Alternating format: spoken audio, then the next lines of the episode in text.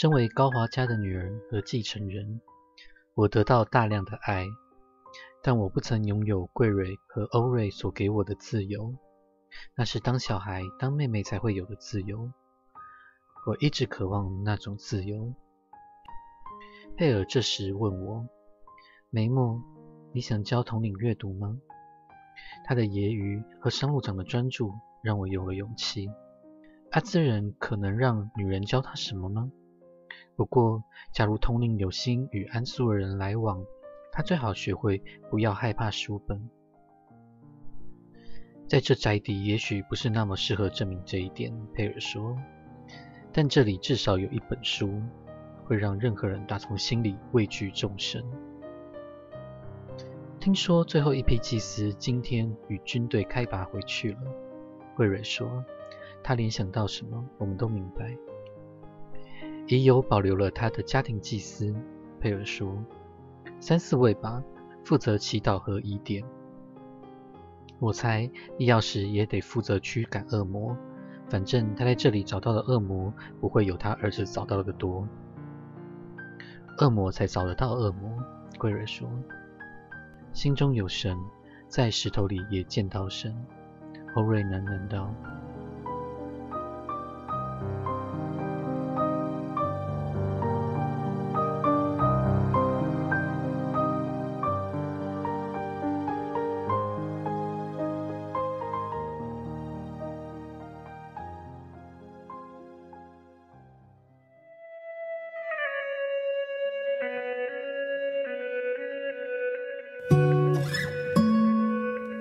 好，我知道大家都喜欢就是听一些就光怪陆离那种离 离奇的事情或者怎么样啦。对，那我在这边就是分享一个，就是可能我们要分享鬼，嗯，OK，我会分享我跟土地公的遭遇好了，OK。那嗯，之所以在这边就是大言不惭，也是因为这是对我来讲，这是我自己的东西，不是说哦我我没有我今天也没有去跟土地公请示啦，说我可不可以讲这个东西，没有，因为它不是我的。主人，OK，对我是我自己的主人，不好意思哦，我觉得这么臭屁。对，那这这个这个故事要讲到就是呃之前呃在多元成家那个时候不是要公投吗？然后公投结果不是很烂嘛？对，然后我就很生气啊，我想说就是他妈的，就是这种这种公投结果，就是这么重要的一个，我会说这么重要的一个契机，然后台湾一个很重要的里程碑。然后就被这种政党乱乱来，然后搞烂，然后故意，那你知道那种时候有多过分吗？就是有很多假广告，各种假广告，他们用就是用钱再去买那些资讯嘛，然后就是散布各种谣言什么鬼的。我想说天哪，就是同志为什么要承受就是社会进步的这个重担啊？嗯哼，对啊，连连连假讯息这种东西我们也要承担，那莫名其妙。对，然后反正那时候就搞公投，然后就是资讯前哨战，对，我们资讯前哨战，然后我们人生前哨战嘞。然后，然后我就很生气。然后因为就是，呃，呃，住在永和嘛，啊，永和就是蓝蓝营大本营啊，对啊，所以我其实很很受不了这地方。那如果我要对这个地方受不了呢，就是我要找谁来查？对，我要找谁来查呢？那这是土地公的错吗？但土地公不是就要管这些，就是这些人民吗？对啊，那你去保佑，你到底保佑谁？你告诉我，是不是这些那些投投投反对票的？对，是不是那些投反对那边乱投票的那些人？你给我你给我交代清楚哦。然后呢，他有交代吗？对，那我就去了。然后那是一个呃清晨，非常的宁静安详。对，这是一个好时机。对，然后我就带着那一整叠的，就是呃那时候护家盟发的那种呃叫家长们盖的。盖哪些的卡片这样子，我就拿了一整叠，因为那一整叠其实很过分了，它是在我们我在我们家楼下被发现的，然后呃，它其实因为我们家楼下就有投票所，嗯，那。他的确没有违，他可能没有违规，在好像二十公尺我都忘记了，就那那个公尺之内，但他就直接放在我们家楼下，就是公寓地楼下电梯出来的门口，我就整叠把它拿走这样子，然后我回家之后烧也烧不掉，那个纸就是是塑胶的，不好意思，现在你看现在的纸是塑胶，它烧不掉的，所以我想说，好吧，那我只好拿给就是土地公这样子，好，然后反正我就拿拿去给土地公，我就找他查这样子。然后我就想说，你你给我好好交代怎么回事这样子，对，就是这么的臭屁。对，后来就有两个人出现，然后那两个人都是在看笑话的，算是在看笑话人嘛。那就是好像在吵架还是怎样，我有点忘记了。他们是真实人类。他们对他们是真实的人类，然后他们就说，嗯、哦，就是头这次的绿就是绿营啊要哭了啊，怎样怎样。当时我第一个第一个感觉是，OK，土地公你就是蓝的，嗯哼，我没有办法，因为你是，呃，在你在这个地方受到这样子的人民所敬拜的嘛，那这个地方也是这样子的人去为你设的庙，嗯，对，这是我我第一个感觉到，这是非常非常，你会说很现实啦，很市侩啦，但是派两个人来告诉你土地公他自己的政治倾向。对，我会这样子觉得。但是拜托各位不要觉得说我今天要讲的真的是哦，神明是有政治倾向的，我不是这个意思。我的意思是说，这个就是这边气的流向是流向对而且的那边。而且重点是你你你如果没有在这边耕耘过的话，你怎么能够去假想这种这种自由跟这种正义，它会从天上掉下来？嗯嗯你必须要跟这里的人真的做真正的沟通跟处理。还有整合，对，还有整合，然后你要去接受他们很多的东西。就像书里面梅墨做的一样。嗯，没错。所以，呃，如果这边的人是懒的，你去请神问卜都没有用啦。嗯，就是这是这就是一个很现实的问题，不管是神明的世界也好，或者是人的世界也好，终究还是我们必须要在这个社会上做一点什么东西。即便我们如果我们做不到，我们也不能怀有怨恨之心。即便我们很很真的很生气，我都跑去找主公公喝茶，这么生气，但我也我也不要用怨恨的心，因为怨恨的心会让我看不清事情的真相。嗯，那我看见的真相就是，这就是我们的社会现实。嗯对，那我会说土地公真的很心善吗？他并没有给我一个很糟糕的答案。嗯那他他也给我，他既然让我有这样的答案，我其实还蛮受用的。因为今年我我去年的身体非常状况非常差了，嗯那所以我今年就是不要铁齿，我就去好，我就去那个安太岁。嗯对，那安太岁的话，其实呃，我其实也很懒得安太岁。我觉得安太岁是一个很反复的事情，因为每个庙的规规定不一样。然后像比如说行天宫的话，它是你要把太岁神请回家的哦。呃，请回家要干嘛？你要你要膜拜他，你要请回家膜拜他。我不想膜拜他，你要你要供奉他，这样子。不要对，就是就是对，像你就会觉得不要嘛。麻烦，我养，猫已经够很麻烦，对，养猫已经够麻烦，你还要养一个一尊神明，真的很累。屁事。对，所以呃，我我那时候也没有考虑啦，我只有去那边拜拜了，就是我要做手术之前，我去那边拜拜这样子。但是我我我我去安太岁，那有一个也有线上安太岁这个东西，所以我也做了线上安太岁这种事情。那本来是妈祖庙，就是一个。我我甚至都人家的宫庙的名字我都忘记了，反正就是某妈祖，那有嗯线上安太岁，而且是很方便的。嗯。我就线上安了太岁这样子，然后我想说，反正我这今年我就是要做到绝，我今年就是要来一个就是跟跟跟我不一样的人，跟我不一样的系统做一个整合，OK，所以我就就是绝就是来个绝的，所以我在那边安太岁之后，我就真的也是去了我们土地公那边，那我们土地公那边是有太岁神的，所以他也有安太岁的服务，但是我只能说，它终究是我们一个旧时代创立的土地公庙，它非常的混乱，我完全不知道在干嘛。然后我去隔壁就是买了，就是就是我要我要报名安太税嘛，嗯那首先要先先缴费用，那个地方都还 OK，嗯但是他后来就是我去领的时候，他就给了我一大堆金纸啊，什么什么，反正就一大堆金纸那种各种莫名其妙的东西，我嗯哼我也看不懂。然后我想说，我是一个就是很龟毛人啦，就是我要么就要看得懂，然后我才要好好的用，要么就是我就完全不要管这件事情嗯这样子。可是他他给我一大堆我看不懂的东西，然后你也知道问他们，他们可能也是给你一个韩国的答案。就是你知道，其实台湾很多的信仰也不知道在信仰什么东西，就只是在乱弄而已。所以你也不知道那个烧那金纸是要烧给我我不知道，我不知道我真的不知道，我只知道说，OK，反正就是呃，可能就是会有庙一般都会分呃金桶，嗯那或或另外一种是呃可能是银桶啦，就是呃如果你有一些是要烧给你自己的亲人的，比如说像灵骨塔那种，就要烧在银桶里，你不能烧在金桶里面。这个东西我基本上分得出来，嗯但是有太多的就是要怎么烧那种，真的我看不懂。嗯然后他还有什么什么财神财神的金子，然后想说我没有要拜财神啊，没有那个就是顺便嘛。不是他还要我写名字什么东西，我想说我又没有笔，就是你知道我有对龟多龟毛就是这样，就是你已经规定我了，然后你又不给我照着那个规定的方法走，我就觉得很困扰。然后在里面烧的时候，反正它的香的数量也很奇怪，我就是不知道哪一只，它也不是照着那个，比如说哪个金炉有几个金炉就有几只香，不是个。那个复杂庙？我只能说就是就是地方庙，地方庙就是这个样子。然后我就想说，Oh my god，我真的不懂，我真的看不懂，然后我觉得很慌慌乱。嗯，然后因为那个香的数量太诡异了，所以我就按照我自己的想法弄，结果就是数量不合。因为我后来我在擦完香之后，我就发现，Oh my god，土地公下面还有一个虎爷哦，虎爷，然后我没有给虎爷对我家没有给虎爷，Oh my god，我养没虎爷，养我养猫没有给虎爷，我好难过。可是可是我也跟他有有有示意一下，但是我后来想想，你知道吗？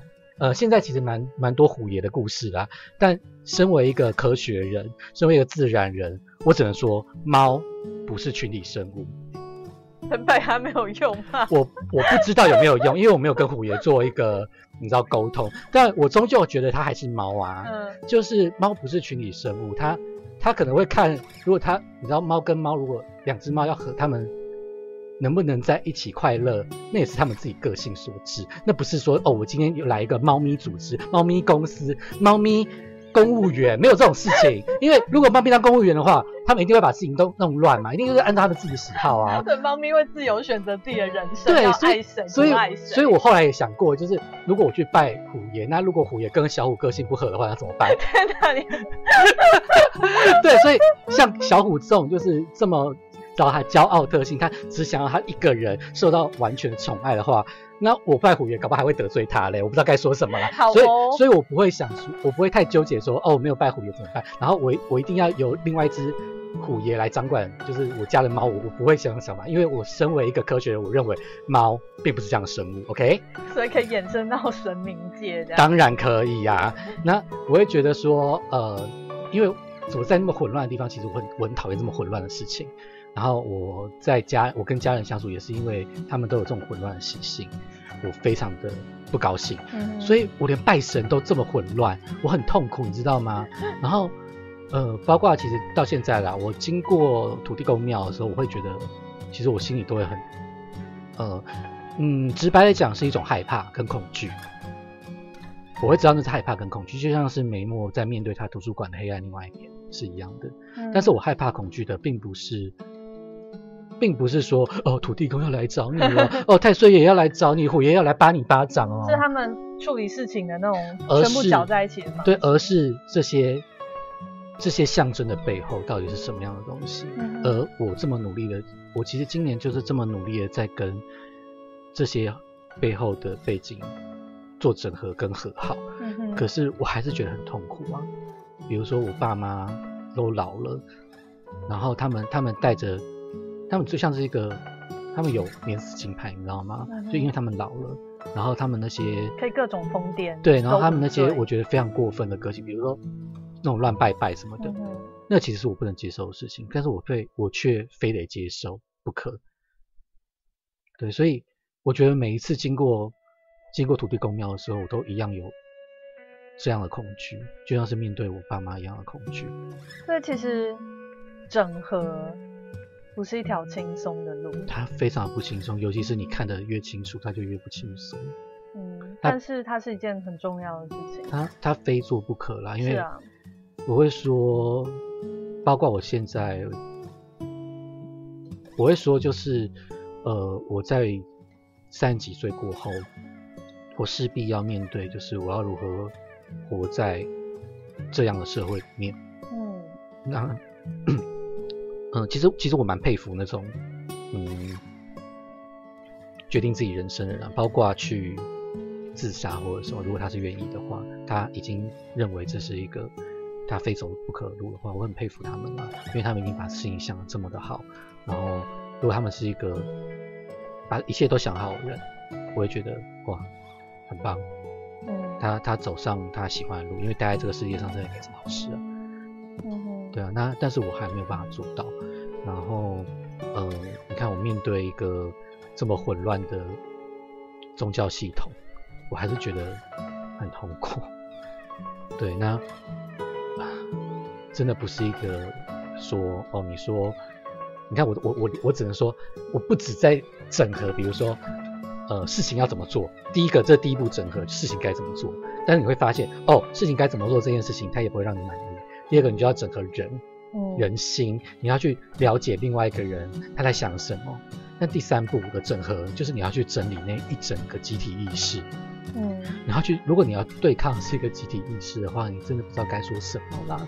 就是那个痛苦的程度，绝对，绝对，他已经，他已经会去碰触那些你身体一些很基基本的反射神经，就像是眉目，它，它有很多的反射神经，在书里面其实是不得不反抗的，不得，它一触一触碰到它，它就展现愤怒。嗯，那我以前也遇过。比如说，在以前高中的时候也遇过这种状况，而现在只是更进阶。它不是一个说哦，我过去的什么，我以前忧郁症怎么样就过去了，没有，他从来都没有过去过，因为他就是一个我跟这个社会不一样的地方，而这个不一样，它其实会带来很多的，嗯，它有好处也有坏处，而这个坏处是非常不轻松的。我觉得愤怒的那个部分。呃，在以我现在来看，我会觉得愤怒反而是好解决的。对啊，因为超脱那个愤怒的东西，才是你怎么跑都跑不掉。如果你生场气，你就可以解决这件事情，那你反而就生气。对，你就尽量的生气。像我现在都对我爸妈，如果可以生气的场合，我就生气。有些事情是你，你即便对他生气，也是徒劳的。对，那只是发现你自己而已。对，那个是。没有办法改变的。对他至少，我觉得发现自己至少可以让自己变得健康一点点，呃，一点点。对啊。对，然后，呃，因为如果如果你没有，你没有你没有让你的身体自然而然的去驱动的话，呃，你的大脑说真的会负荷过度，你的内心会负荷过度。嗯。那我自己也在学习说如何让我自己的内心不要负荷过度，那个临界值到底到底该抓在哪里？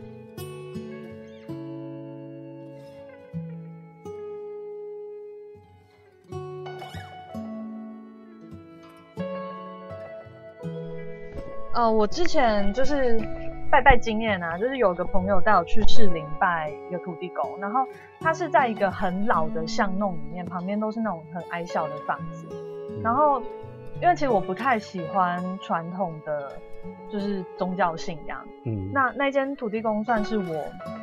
少数让我觉得舒服，因为它真的很小，嗯，然后它也没有什么繁琐的仪式，它就是你就拿香拿金纸，嗯，然后就拜一下土地公，然后拜一下下面的虎爷这样，然后去杂货店的感觉，对对对对对，它就像一个街角杂货店，对，很亲和力的杂货店。可是，呃，因为其实我不太喜欢那个，就是传统宗教神明嘛，嗯，然后其实经过那种大庙的时候。我其实不太敢看神明，我不喜欢看他。那即便我知道说，哎，他可能是很温暖的，我还是觉得。可是他终究还是有一个他们的，我会说他们的背景系统在。对，我会觉得，嗯，神明我就不想看，他看会，我会觉得很有压力，我不知道为什么。然后他们，因为通常神明脸都黑黑的嘛，然后有很多华丽的呃皇冠啊装饰，我会觉得呃，就是那个很浓重感觉让我不舒服。嗯。然后那一次。呃，我去了两次，然后我就故意去看摆土地公的地方，嗯，然后那边就是有摆大概两三尊神吧，然后他们可能有一些职称，对，但是呃看的时候有两重的看嘛，一个是肉眼的看，嗯，一个是你心里面的眼睛，对，我心里面的眼睛是没有看到东西的，嗯，就是宛如那些放神像的地方是空的，嗯，对，然后。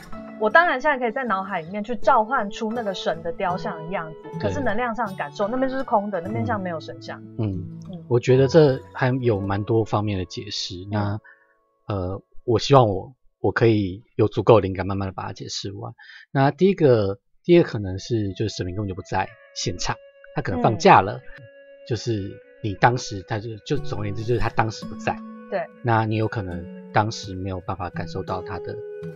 存在，这个是一个可能，但因为它是一个小庙，所以它也有可能就是，呃，就像是杂货店一样，它就是挂一个就是就是呃我我先去上厕所了之类的，对他可以先离开，对，可能不会遇到他这样子。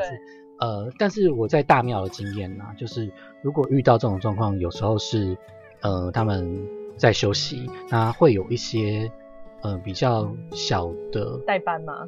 对对对，会有一些代班，然后会有一些就是你知道留守的的灵在那边。对，我我不知道这样讲会不会就是太可怕。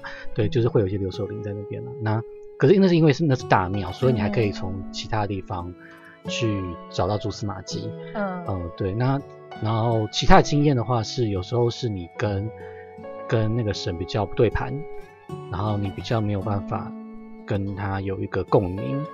那这个时候是，嗯，有时候你只能感觉到很尤为，他不太会跟你讲太多的东西，这也是有可能。但是因为你说的是完全空白啦，那如果在就我的经验的话，即如果是有神明在里面，神明或灵在里面的话，呃，他他是会有存在的。你会，纵即便他跟你没有那么有缘分，他还是会有一点点蛛丝马迹在里面。比较不会完全空白，对。那再来还有是，我觉得一个嗯比较难以解释的状况是，他你在这个议题，你跟他的议题是嗯不一样的，然后你你不在你不在这个议题里面，我不在他的管辖里面，对，所以呃你其实你其实也没有要跟他有所接触的意思。然后还有还有就是你你如果在这个议题上你已经结束了的话，对，他也没有必要显示给你看。所以有可能是我求错议题嘛？我叫他保佑给保佑我的，其实不是我当下最迫切需要。嗯，这这这有点难说，因为我觉得啦，就是嗯，每一尊神灵的话，你如果他现在现场，你跟他。呃，阐述你的纠结的话，嗯，他如果在现场，他会听的，他不会让你消失这样子。那如果说，呃，第三种可能，我说的那种第三种可能，就是你不在这个意义上的话，对，嗯，那你要确定你是不是已经克服这一题。如果你是克服了这个议题的话，那我会觉得它不存在，那是理所应当的。但是如果你其实你你你内心还是有一点点觉得说，其实我还没有克服这个议题的话，那也许是他请假吧，或不在现场之类的。嗯，所以有可能也是他不想管我。嗯，对，或者是，嗯，因为因为我觉得这种是很主观的经验，对，跟很主观的感受。那我目前没有遇过，就是呃空白。我只有遇过的是，就是请假，然后可是因为他请假的时候，那尊神是那尊神灵是不在的，所以说，呃，你如果没有感受到的话，那是有可能的。对，所以也许听这样子，我只能说，就我的经验的话，也许他是旁边在旁边吃小吃吧。哦哦，对，或者是怎样？对，就是他没有在现场这样子。但是我感觉到那边的地气啦，嗯，但是我觉得那边的地气是。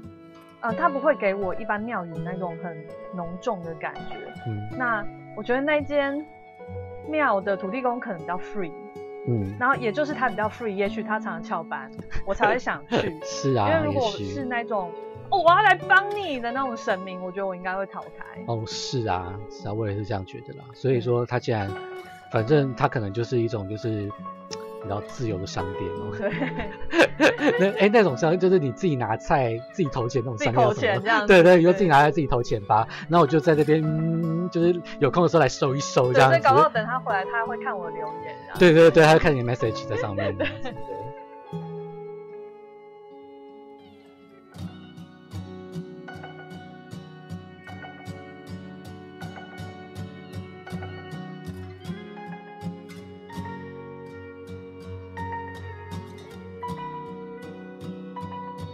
嗯，我觉得啊，就是有时候神灵并不一定会用一个很拟人化的显示方式方式让你知道。嗯嗯，有时候他是用一种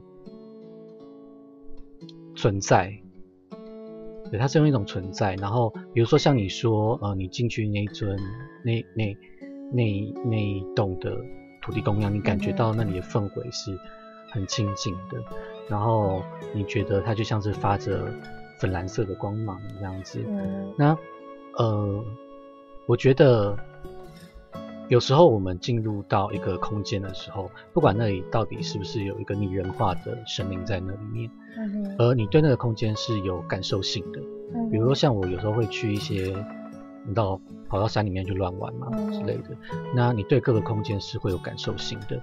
那，嗯，我觉得有没有感受到神灵，比如说那尊佛、那尊神像、那个神在那里，有时候不是重点，有时候，有时候空间才是更重要的地方。嗯，即便是神灵，他有时候也是需要去管理他的空间。对，对，那呃，什么样的神灵，他就会创造一个什么样的空间给你。然后，呃，有些地方它可能根本没有神灵，它只是一个空间跟气场。嗯，对。那也许有时候，呃，你知道人有时候对于空间跟气场这个东西，他可能比较不了解，他可能必须要呃使用一些比较拟人化的方式，让让人们去膜拜他等等。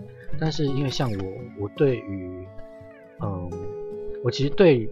人的灵比较没有感受，我对于山的灵会比较有感受。嗯，那山山的灵里面，其实我自己觉得啦，我自己觉得其实除了嗯那种你知道比较会有动作的灵，精灵类，哦，我会觉得比较像，我会说比较像类似精灵类，就是比较会有动作的，它会它有点像是嗯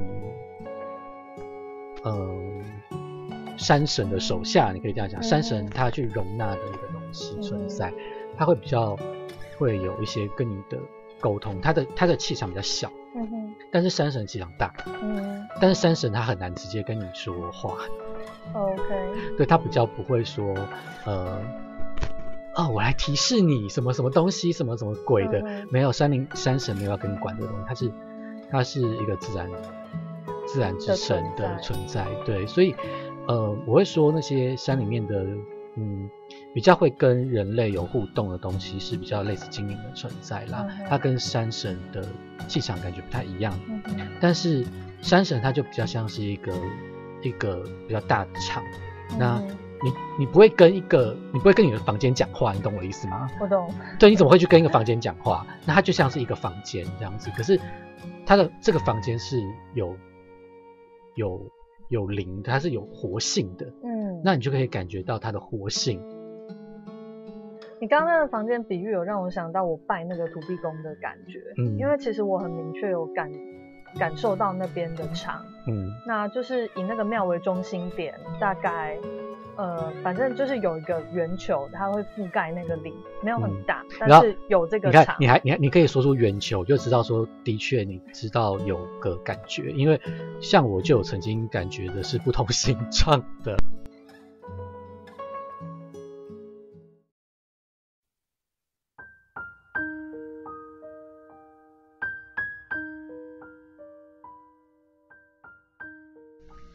意义在于，我们可以取其为材料，创造意义。他说：“那不就像用沙子算命吗？安苏尔城里有几个女人，只要付少少几分钱，他们会拿一把湿海沙，让它落在盘中，再根据沙堆、沙峰以及沙子分散的情形来预言好运或歹运、旅行、投资、男女情爱等等。所以你说它是什么意义，它就是什么意义。”他说：“坦纳高华说过，阅读神谕是将合理思维带进难以穿透的奥秘中。在那些旧书里，有很多答案对于听者而言似乎都没有意义。桑卓门世系第一次威胁入侵安苏尔时，城中百姓曾问神谕：我们应如何自卫，以免被桑卓门世系攻击？结果答案是：让蜜蜂群远离苹果花。”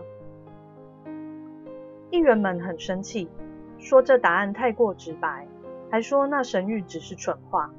所以他们下令组成一支军队，沿着阿斯提斯筑一道墙，靠这道墙阻挡桑卓门来犯。可是南方的桑卓门人越过河流，拆毁那道墙，打败我们的军队，长驱直入安苏尔城，杀了反抗他们的居民，宣布安苏尔全城为桑卓门的保护地。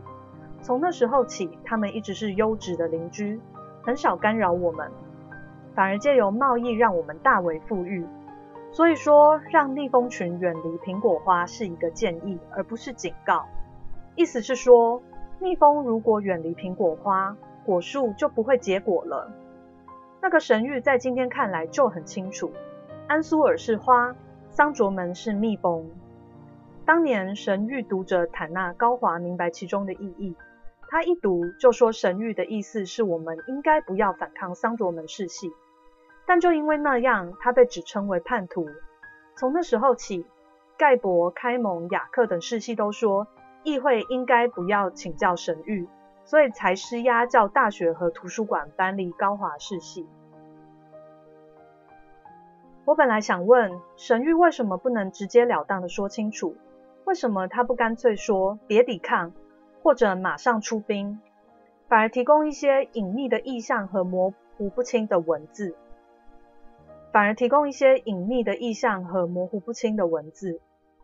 此时看着天上的星辰。我原本的凝思好像成了蠢问题。神谕是不给命令的，神谕是不给命令的。相反地，他鼓励思考，他要我们把思考带进奥秘中。尽管结果可能不如人意，但最好的方法大概就是这样了。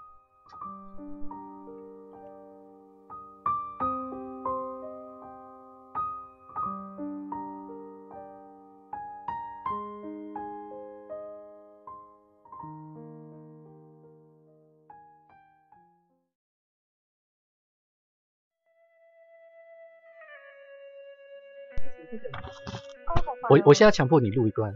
那什么东西？就是你刚才说嘛，就是呃，其实你很害怕在庙宇里面开天眼。对。但是其实是我会说要必必必须要这么做，要不然你得到资讯就是少一半啦。然后呃，你去那边祈求东西。对。然后，可是你在说话的时候，你在讲你的困扰的时候，其实你的接受窗口会关闭，就是有点像是我现在在跟你讲话，那是不是就是？我一定要先讲话嘛，那我不可能一边听一边讲话，这样就乱七八糟啊。所以我讲完之后，我必须要把我心打开，然后好好的倾听对方在讲什么。那既然你都去那个庙宇参拜了，他就是一个，就是一个你要请教的老师了吗？对对，那你就势必得。打开你自己的心胸，你不能说哦没有，我只是要跟你就是讲一下，啊，那如果你要祝福我的话，赶快祝福我，我我们要听哦，对，就是我听我会觉得很害怕，我怕你骂我，这样不行不行不行，你要好好的接受，就是呃他要给你什么样的启示，然后你不能说哦没有啦，我就只是来拜拜啦啊啊你跟跟我讲那些启示啊我也不懂啦，这个很像就是乱拜拜的就迷信法上，你知道吗？这样很惊，对，会会很惊，所以你就可以体会那个眉目他的心情到底是什么，你要去跟一个完全跟你不一样的人。然后你要去接触那个心理的黑暗，然后去重新整合这些东西，那个黑暗就是这么的可怕。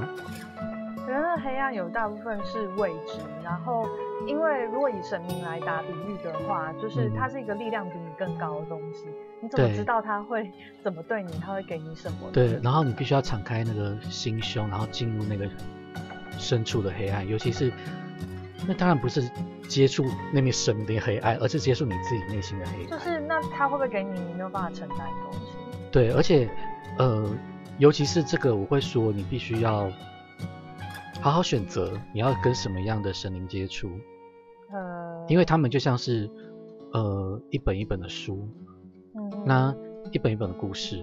然后像我们刚才就以前就说过了，那个故事到底是不是靠故事，是一个你能够接受的故事，你其实会不确定。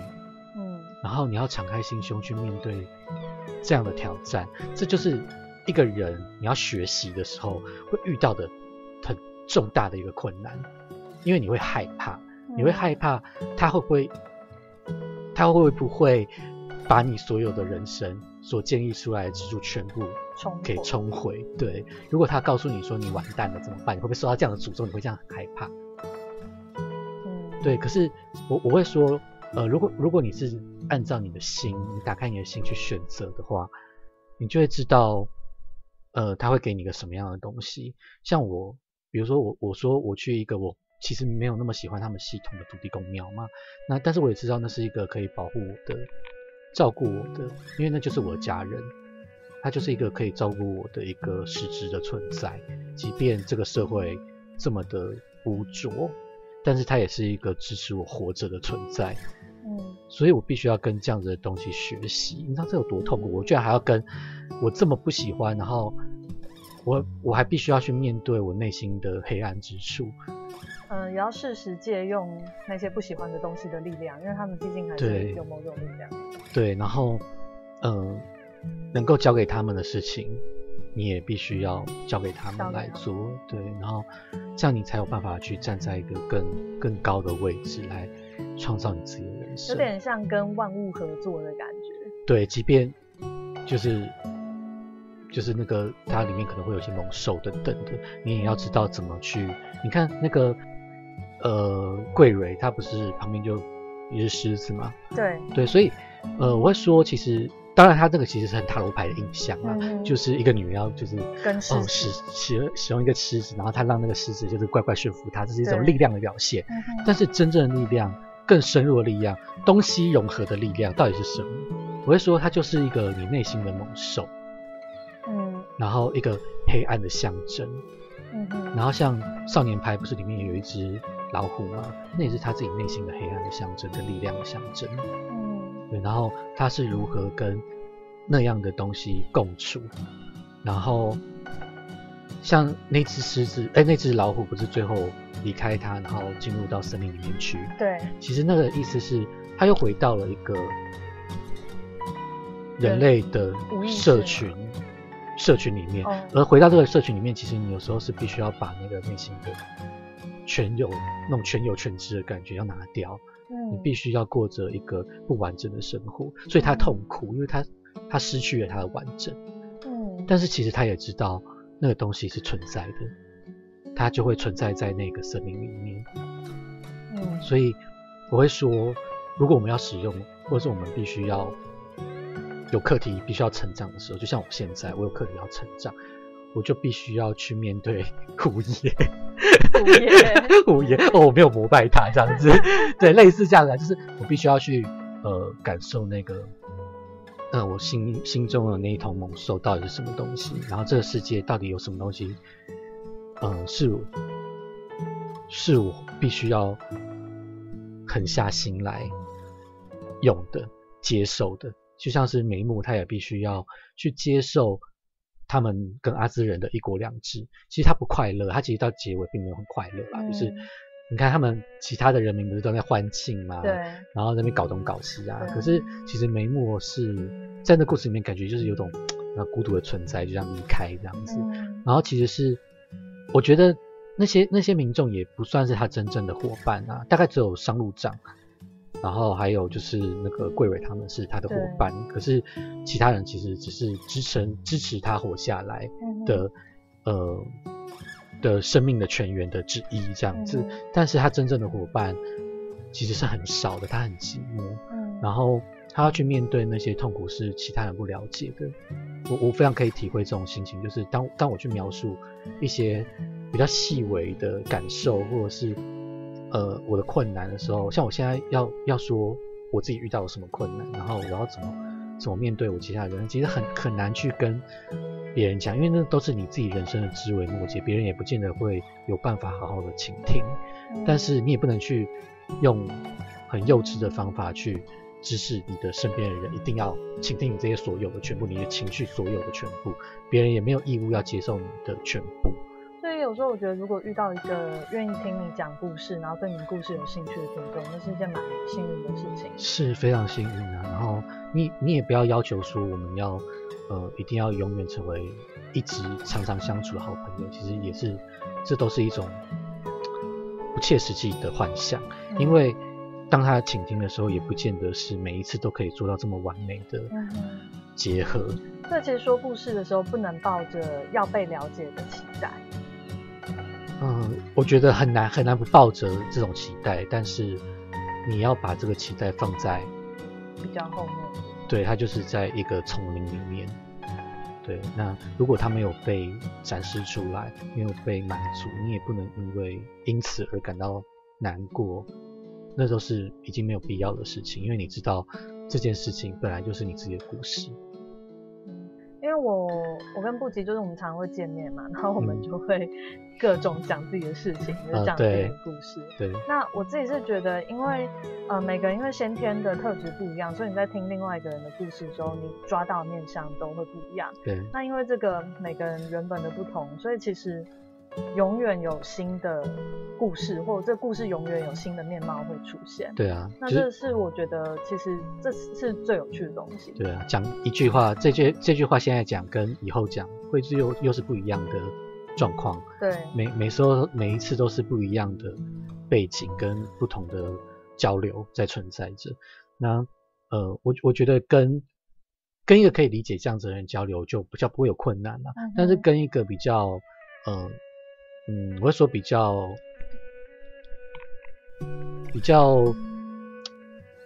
啊，我不知道怎么形容。Oh my god！有的人就是有的人是你跟他讲一个故事，那个故事对他来说会一直就卡住了啊。对，有的人会活着，然后他会自己增长变化嘛，然后他会一直从那个故事里面得到新的领悟。但是有的人就卡住了。对，那你再跟他说一样的故事，他就说嗯。你不是上次已经说过了吗？这不是跟上次一样吗？啊，你不是就这样这样这样吗？嗯，那我就呃，对，就是他会让那个故事死掉。对，对他他我不知道，可能有的人天性就是如此吧，就是他们喜欢让故事固定化下来，然后呃成为一种比较容易章节规范掌掌控的东西。对，啊，我会说，嗯，就我对人类的。了解的话，我会说这是，呃，反正就是这是不同不同的演化之路啦。然后很多人人类就是由这么复杂演化而来的。嗯。那也许他们会有他们使用他们这种状况的时候，那我们也有我们使用我们的天赋的时候。嗯。所以每个天赋都会是可用的，只是在什么时候用，然后它会呃有什么样的优缺点，然后我们要如何克服自己的。虽然说好像我不能讲克服，克服这个字就是太。太会被曲解，就是我们要如何梳理我们自己的天赋？梳理，对，就是当他要啼笑跟发作的时候，我们要知道，OK，好，这就是我们天赋在发作了。那我们让他发作完就结束。啊，其实你讲这，我想到一件事情，就是我曾经呃，就是有一个身心营的同学，然后因为我会看到影像嘛，嗯，我在他身上看到两个影像，嗯，一个是野兽，嗯，另外一个是治疗者，嗯。但是那个野兽其实我知道它是野兽，但是它的形态是像人，嗯，可它的脸是花脸，就是呃有一些好像国剧条纹的东西，嗯，它穿着人的衣服，但是它在地上爬，对，然后它就是很很凶很非人的样子。但是另外一个治疗者穿的衣服跟那个野兽衣服其实是类似的，嗯，都是蓝色的衣服，嗯，我会蛮有兴趣就是看待它的整合吧，嗯。因为这两个东西其实不是不能整合，听起来好像是很二元化的东西。对，对，但是其实其实它是可以整合的。那你看，像我们眉目，它这么不同的文化，它也是整合起来的。那像我觉得治疗者跟野兽这两个共同点，就是他们都对呃原始这个东西是相等的。相等。对，一个人的身体的原始都是非常的。呃，他们是站在同样的基准上面。那你要治疗的话，你也必须要针对这个原始东西来治疗。嗯而野兽也是治疗的方法之一。嗯哼。比如说，你必须要呃，把你内心的纠结的气，或者是内心的不愉快的东西发泄出来，那是非常野兽本性的东西。但是你发泄出来了，它就出现，它就走了，它就不会留在你的心里面了。嗯。那也许它会需要一些。呃，这方面的，嗯，我会说这方面练习吧，把这两个东西整合在一起，也许他就可以做到一个，呃，成为一个很有趣的治疗者。很有趣的治疗。对，就是他可以针对一个，嗯，狂热的兽性做治疗，他可以去驯服野兽。嗯嗯。对，也许可以这样子吧，这当然是我的想象。嗯。对啊。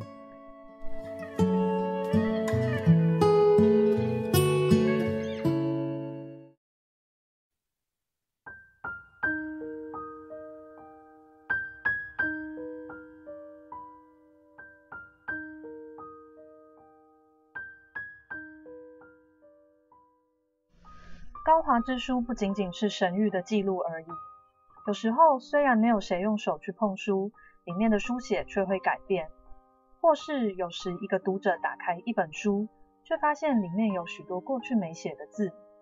神谕越来越常在书籍的书页上说话，而不在洞穴的黑暗中说话。不过文字本身经常是隐晦的，需要一番诠释。有时候也会出现答案，却是针对还没提出的问题。因此，杰出的神谕读者坦纳高华就曾经说：“我们不寻找真正的答案，我们要找寻的迷途羊才是真正的问题。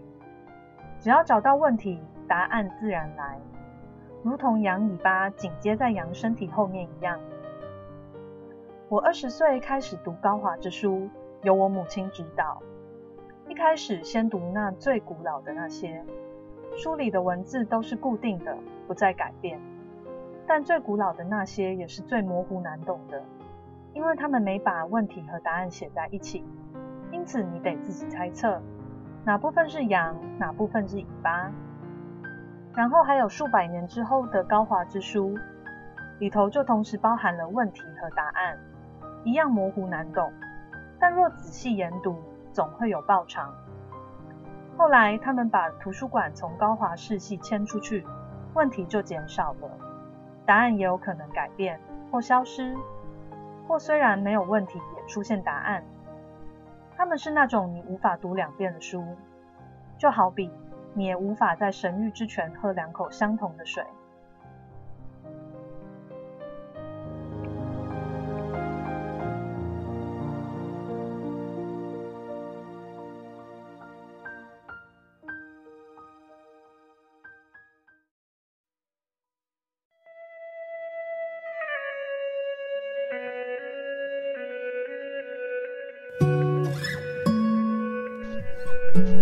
我觉得像我们，呃，我跟你都是属于比较，呃，不懂房的，就是不是不是走那种就是中国传统路线。对，就是就是我们对于那种原本的我们台湾的那种佛道教系统，其实我们比较不喜欢。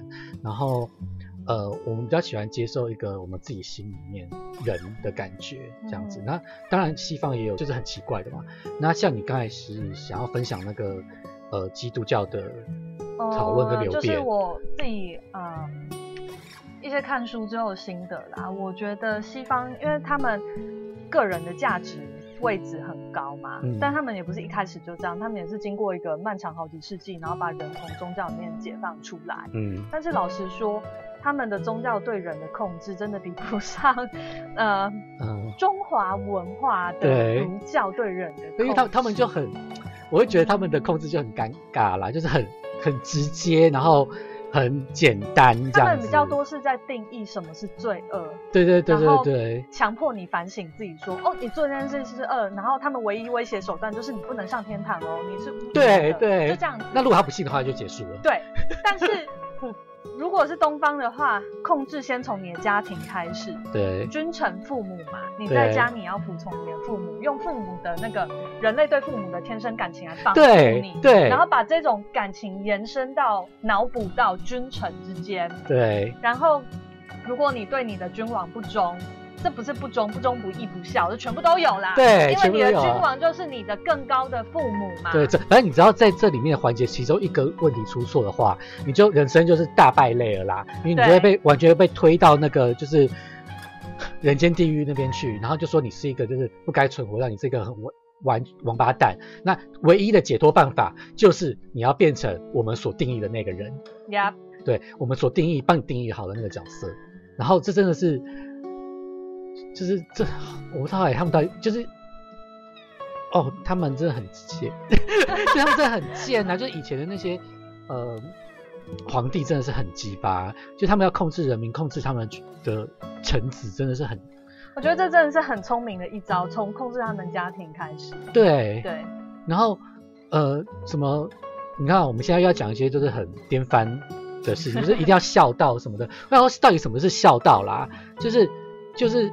难道就是看他们去死，然后就是不要理理他们，这样才是孝道吗？那我们都不能骂他们吗？有些人就欠骂，我们该怎么办？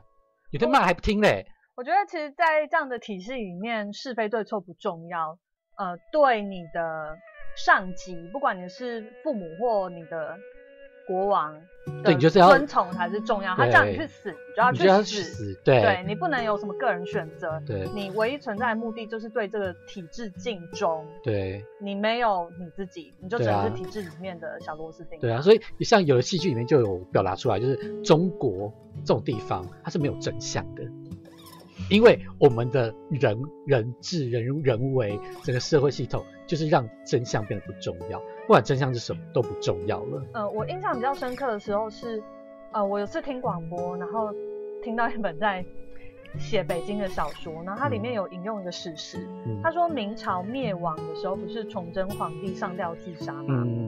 他去考究说，那当时有多少明朝的臣子自杀？嗯，他就把那些名字都写出来，然后那些臣子不是自己自杀，嗯，他是带着全家大小、父母。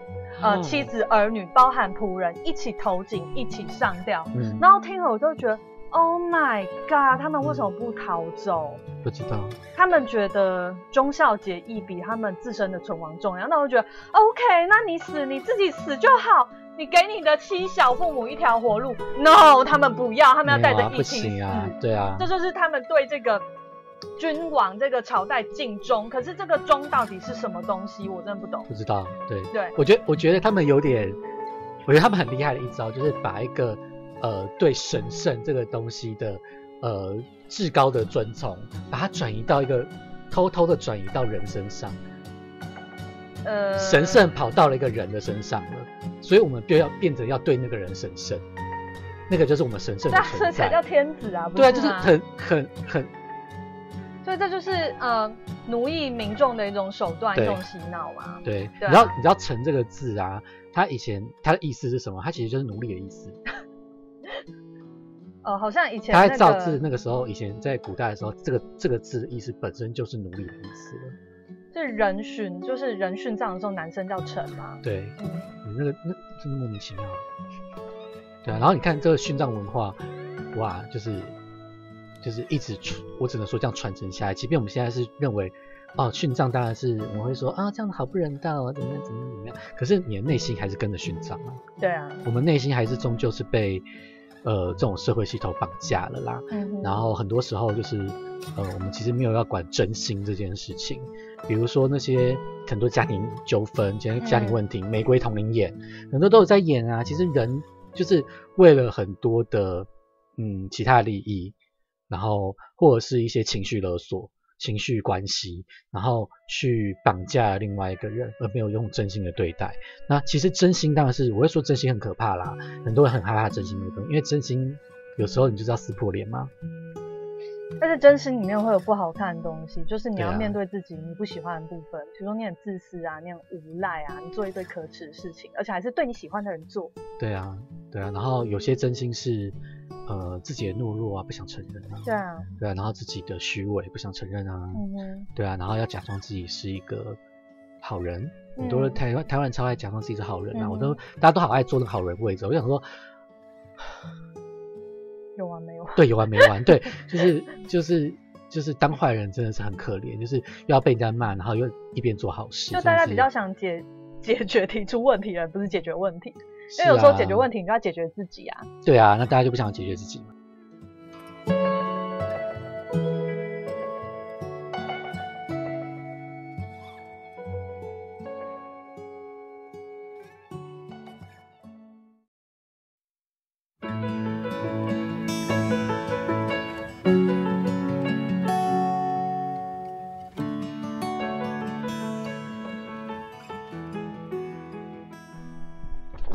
来做个 ending，这本书就这样子，我们累了。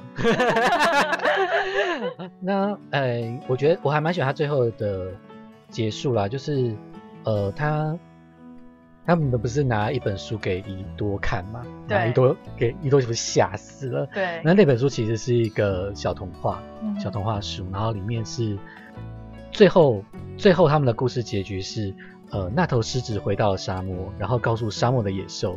那只老鼠是最勇敢的生物，我觉得很很可爱，就是对，呃，虽然鼓励美墨，然后他是一个非常勇敢去面对这一切的神谕，然后我还蛮喜欢他最后对神谕的解释，就是他说每一片树叶里面都有个神，然后张开手，神圣即在握。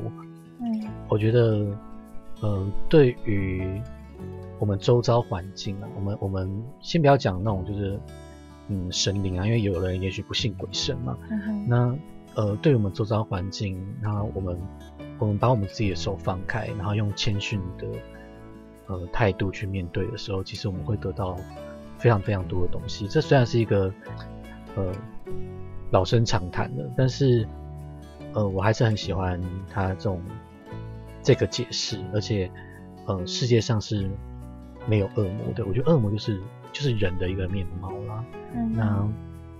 他们他们所谓的那种恶魔都不是真正的恶魔。